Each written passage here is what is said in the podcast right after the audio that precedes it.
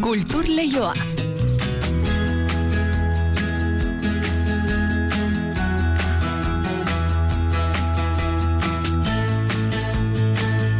Eneriz gorrotxategi Arratxaldeon. Arratxaldeon inigo. Duma partekatua izeneko programa egitasmo horren barruan, jaurlaritzak aurkeztu ditu zein artelan erosi dituen, ezta? Bai, emezortzi euskal artisten hogeita sei lan erosi dituzte, artiumek, tabakalerak eta bilboko arte derre museoak jaurlaritzaren balaguntzarekin. San behar da bizirik diren edo jardunean dauden euskal artisten lanak direla, bilduma partekatua osatuko dutenak, belaunaldi eta disiplina ezberdinetan diar dutenak, eta hori guztiak erosteko ba iez baino diru gehiago. Berro mila euro baliatu dituzte aurten. Besteren artean, Esther Ferrer, Ibon Aranberri, Jose Antonio Sistiaga edota Damaris Panen lanak erosi dira agurten pandemia garaian sektoreak izandako ba eragina arintzeko edo abiarazi zuten bilduma partekatuaren egitasmoa, baina egonkotze bidean duala ere adierazi dute jaurlaritzatik.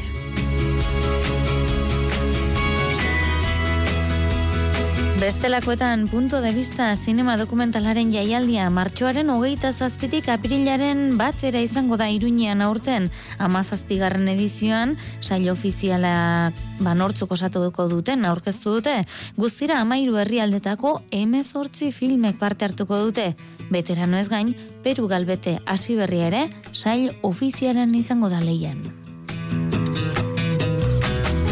Bestelago jaialdi bat ere badugu aipagai, Luma Festen bigarren edizioa pres baitago dagoeneko gazteentzako literatura eta sorkuntza jaialdia otxailaren bederatzetik amaikara izango da Koldo Michelenan Donostian Gipuzkoako foru aldundiaren kultura departamentuak elkarren lankidetza izango du aurten poesiarik keinu berezi ingo diote eta tiktokera ere iritsiko dira.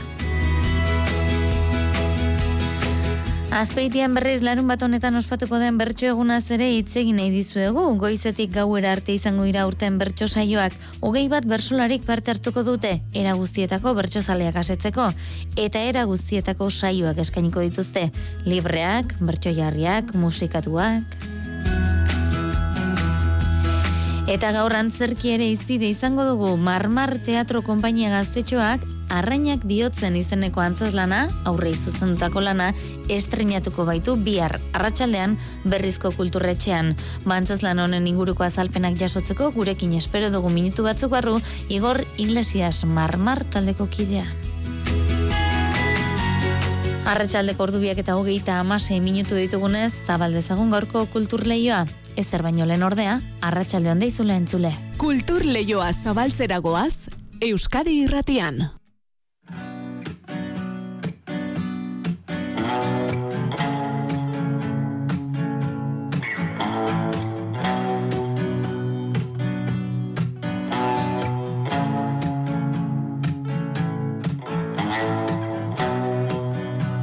Zeru hau aiztoz Ireki nahi du. Gaur erditzeko Eta gure gainera Jauziko dira denak Kulturleioa zabaltzea baino gaur zerua irekitzeko eskatuz datozen hauek, Jon Basaguren eta Libe Garzia de Cortazar musikarien pasadena proiektukoak dira. Izan ere gaur Bilboko kafean zokian hariko dira, miren arbaiza mizerekin batera kontzertua eskainiko dute gauko bederatzi terdietan izango da itzordua. Izpia diskotik hartu dugun doinu hau eta gehiago eskainiko dituzte, jenda aurrean.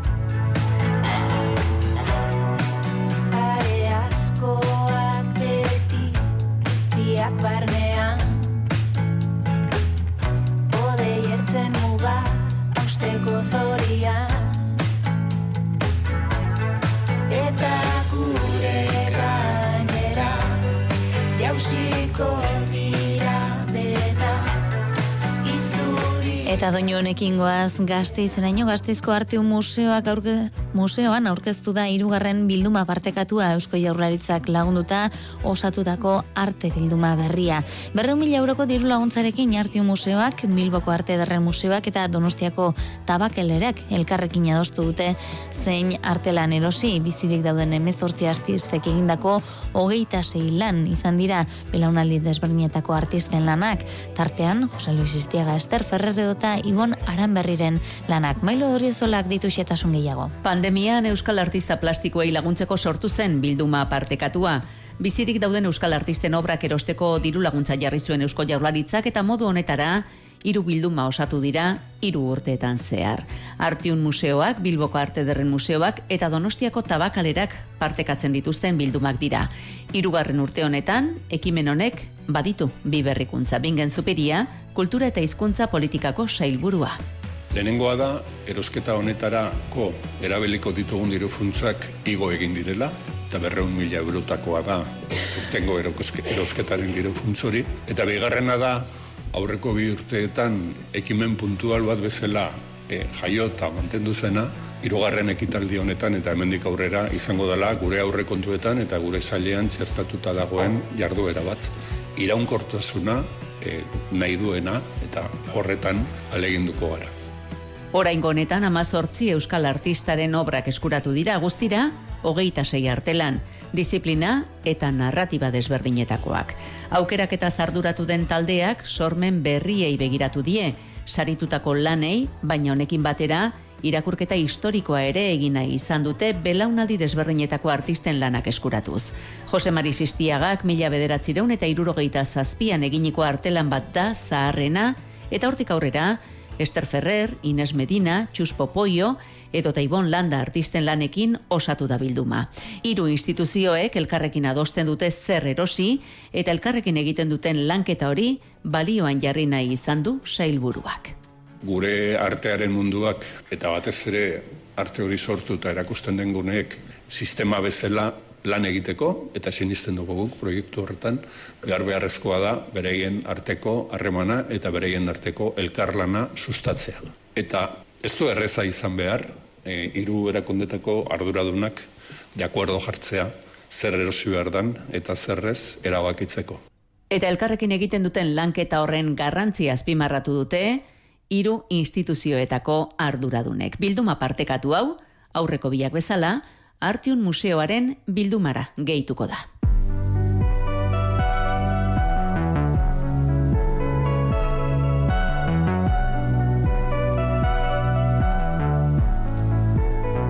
Punto de vista zinema dokumentalaren jaialdia martxoaren hogeita zazpitik apirilaren batera izango da iruñean.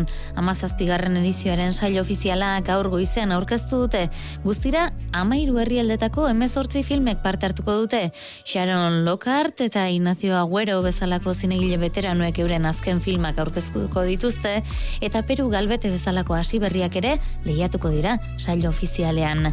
Azalpen guztiak ditu, itziar lumbrerasek. Hasi da punto de vista jaialdirako atzera kontaketa eta azken orduetan prestatu duten egitarau zabalaren lehenengo xetasunen berri izan dugu.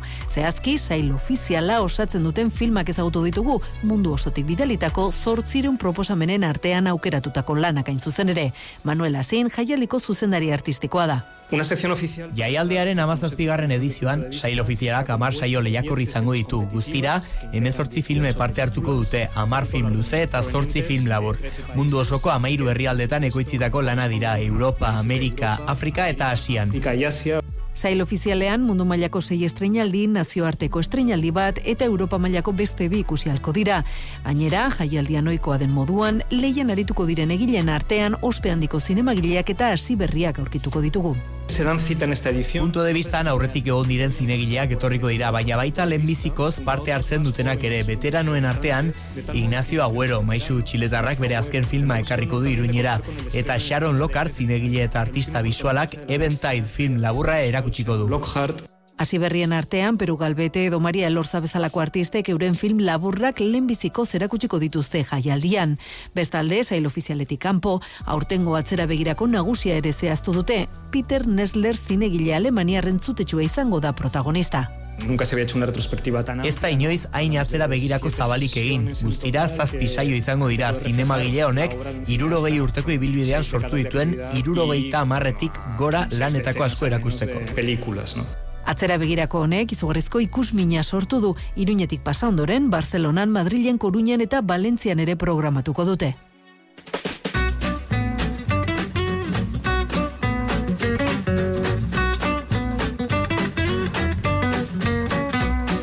Bestelakoa da, urrena aipatu behar dizu egun jaialdia Luma Fest gazteentzako literatura eta gazteen sorkuntza elkartzen dituen jaialdiak bigarren edizioa izango du otxailaren bederatzetik amaikara Donostiako Koldo Michelena kulturgunean. Gipuzkoako foro aldundiaren kultura departamentuak antolatzen du eta aurten elkarra argitaletxaren lankidetza ere izango du. Poesiak leku propio izango du oraingoan eta sare sozialen artean TikTokera ere zabalduko da ekimena. Mari Jose Uriak kontatuko digu. Literaturak norberaren garapenean laguntzen duela gogora ekarri du Mari Jose Telleria kultura diputatuak eta aukera horren aldeko autua egiten duela Luma Fest jaialdiak. Gazte literatura sustatu eta zabaldu nahi du gaztetxoei zuzendutako ekimen honek. Aurten poesiak ere badu lekua eta sare sozialetako presentzia TikTokera ere iritsiko da. Ba, nola festival edo jaialdi honen baitan, ba, hainbat helburu bete nahi ditugula eta ba, bertako zera talentua sustatu, bertako profesionalei aukeria, aukeria mon, eta kasu hontan e, hause e, kartela raiza alaba ilustratzailearena dala bebai, azpimarratzia eta eta eskertzia. Elkar argitalatxearen lankidentza du ekimenak eta zuzendari den olatz osak nabarmendu du erakundeen arteko elkarlana beharrezkoa dela onelako ekimenak sustatzeko. Gazteen artean irakurketa sustatzea, gazteak liburuetara hurbiltzea eta liburuen irakurketa esperientzia interesgarri eta sebetegarri e, bat bilakatzea baita gazteentzat ere. Euskarazko gazte literaturaren egilerik irakurrienetakoa da Jasone Osoro berak aurkeztuko du festa izeneko eleberria eta Carlos Aretxabaleta idazleak sexua liburua aurkeztuko du bien arteko sola saldi antolatu dute ondoren. Elkarren argitaratutako liburua dira eta Maia Garzia da jaialdiaren komisaria eta antolatzailea. Osteguneko saioa, elkar saioa izango da, eta honetan Jasone Osoro eta Carlos Aretzabaletaren arteko elkarrizketa izango dugu.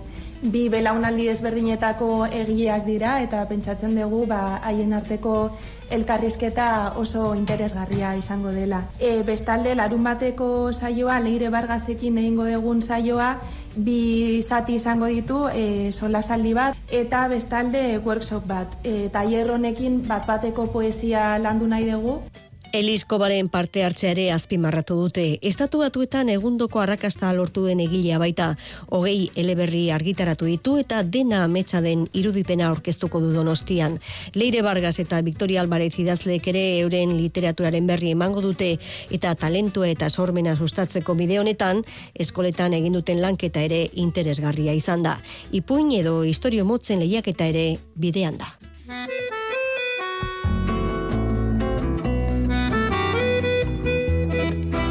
Eta asteburura begira jarriko gara jarraian bertso eguna azpeitian ospatuko da larun batean goizean hasi eta gauera arte izango dira bertso saioak aurten.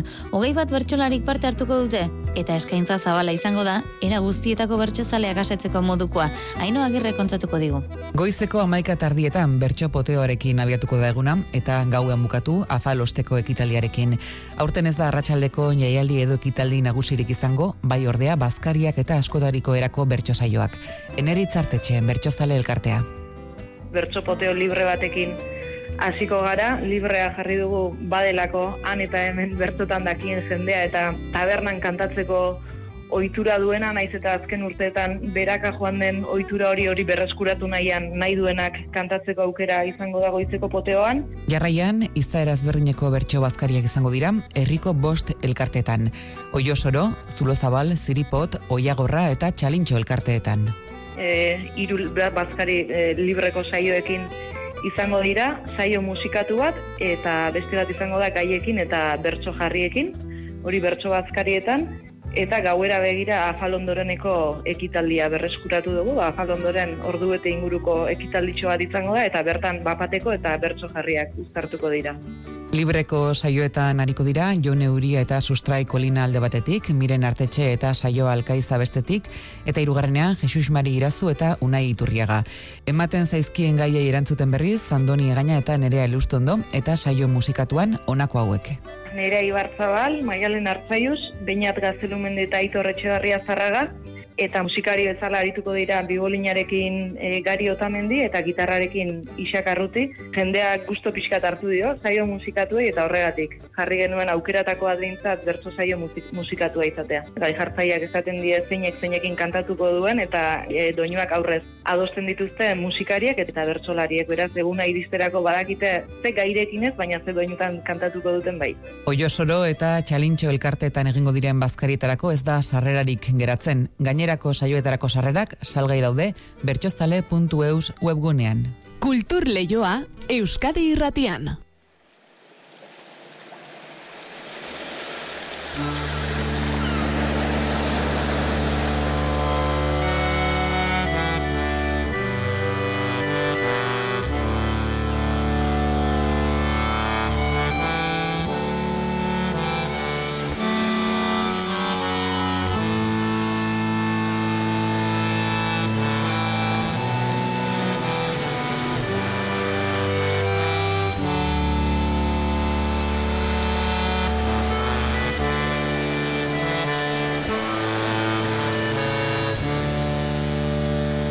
Antzerki aipatzera guazorain kultur leioan Marmar Teatro Konpainia gaztetxoak arrainak bihotzean antzazlana estrenatuko baitu bihar hartxaldeko bostetan berrizko kulturretxean.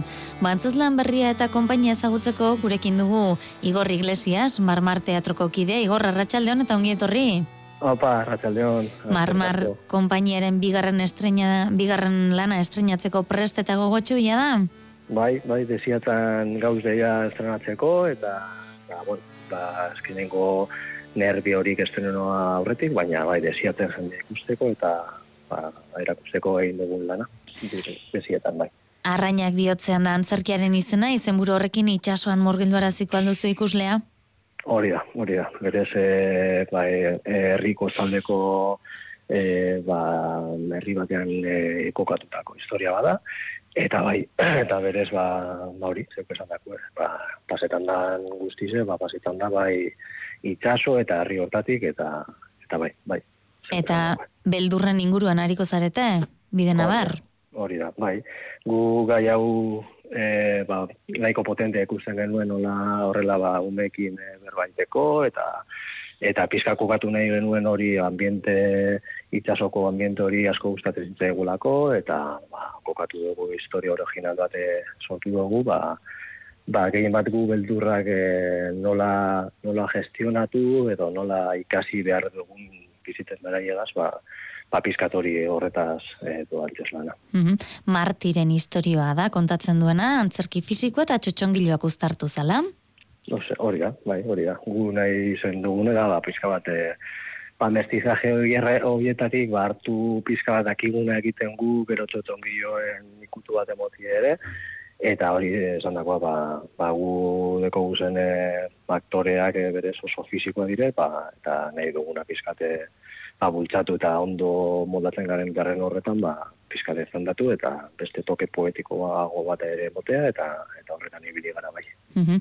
Aktore lanetan esango dugu, Irene e, Gernando, Aritza Rodríguez eta Maitane Serrano hariko direla, eta hori e, zuzentzeaz, e, zuekin baterak, eta ari etxe garai ere hariko da, ezta? Hori da, hori da, bai, bai, bai. Berez, hoize, gu askotan esaten dugu, bai, marmarren, e, kompainia bezala, zeukilen esan duzun bezala, kompainia barrize, begarren, begarren ikuskizuna dau, eta gure sortzeko prozesuek e, horrela dira. E, bai, bai getari honetan e, parte hartu da dena, baina gure sortze prozesuak oso kolektiboki ikusten dugu, eta bai, ba, getariren eskua e, ukitu egon da, gure iritzize agaz ba, konpartidu egin dugu, Eta berez hori da e, horrela sortzeko gauzak bai. Mm Leire Bilbao idazlearenak dira, ba, antzeslanean azalduko diren poemak ez da?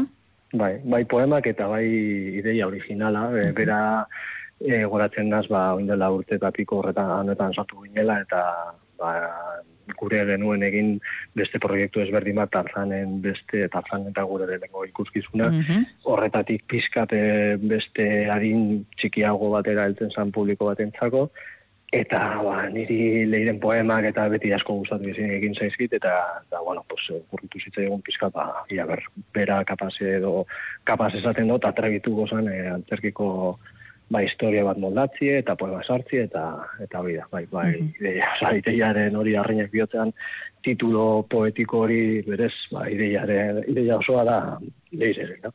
Mhm. Eta e, berak hori, toke hori mundio, ba, bai guk ez esateko, ba, bihotza, bihotzen deko guzen beldurroik, e, horren metafora bada, eta, eta bera, ba, arrainak ditugula bihotzan horreri, horreri egiten diro aipamena. Mhm. Eh, esan duzu publiko txikiari zuzendutako lana da, ze adineko aurrentzat zuzendu duzu arrainak bihotzean?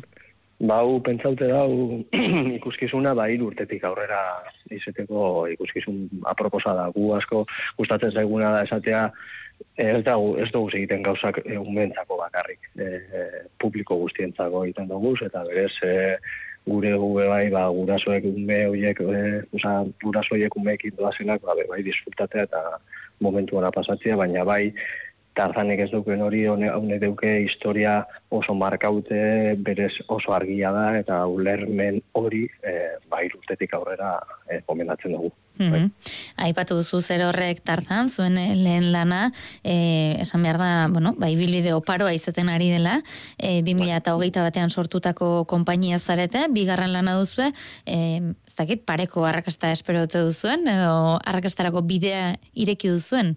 Bai, bai, gure egia esan da, egoin dela, ez hasi gara honekin, e, berria gara marmar teatro bezala, e, mundu aterri munditik e, asko ibili gara, baina egia da barria dela konpainia eta dana oso ari juten ari da. E, oin dela urte bat eskaz e, azaroan e, estrenatu genuen lehenko ikuskizuna tartan deitu, deituriku eta eta egia esan da ba, hor bo- bota ginen piztinera urgabe esaten dan bezala gu gure deka egindako produzio bat da inolako laguntzarik gabe e, deka bat emon zinuten durangotik baina inolako laguntza gabe, distribuidore eta olako asunto gabe eta dana aurrera Eta ia da ba oso ondo funtzionatzen. Ari dala, ondino jarraitzen da biran, eta eta hori ba, ba izan da honegaz arrainak bihotzean apostu hau izan da, ba hori beste, beste publiko horretara heltzeko, eta hasi aurretik ba ia esan da ba itxartutako zirkuitu eta batera genuela eta pues data pila badeko guz eta Hori- ba, hori esatera- da lokura bat. Hori esatera egin da zen, e, berri zein estrenatuko duzue bi arrostiralez, baina jada aurrera begira itzorduan dana duzue lotuta, horiek Bai, bai. esango diegu zer sare sozialetan kontsulta ditzaketela ikusentzuleek?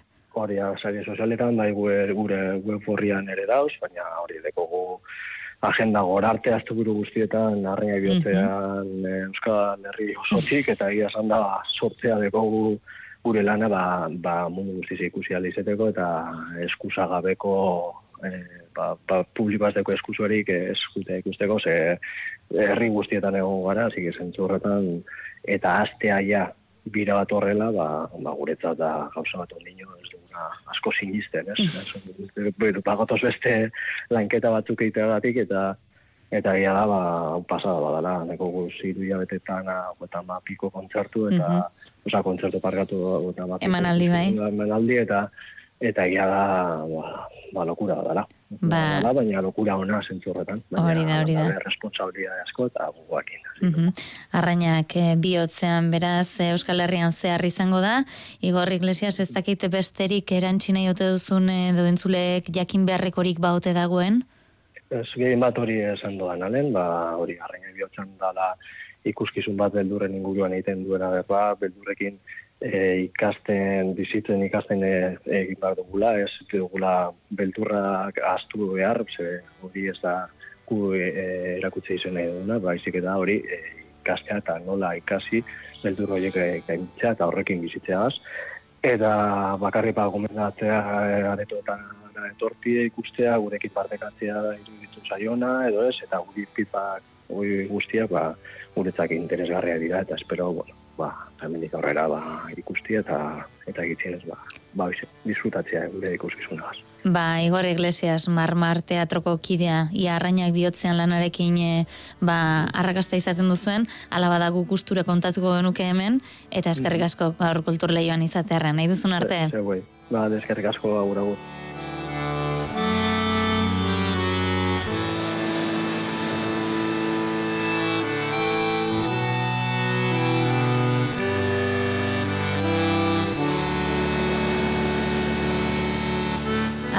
Arrainak bihotzean sartuta ingo dugu azken txampa, baina urak bere bidea ere badu.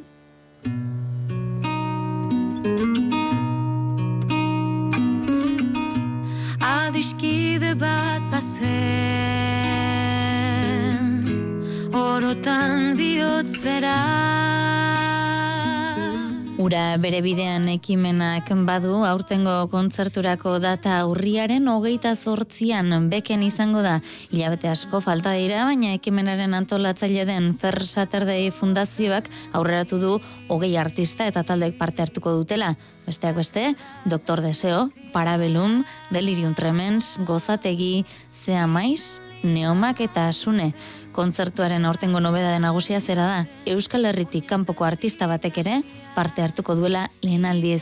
Entzuten ari garen Rosalenek, azpitik entzuten ari garen Xalbadorren eriotzean kantaren bersio sinfonikoa kantatuko du Bilboko Orkestra Sinfonikoak eta Koral Elkarteak lagunduta. Sarrerak erreserba daitezke dagoeneko Fer Saturday Fundazioaren webgunean.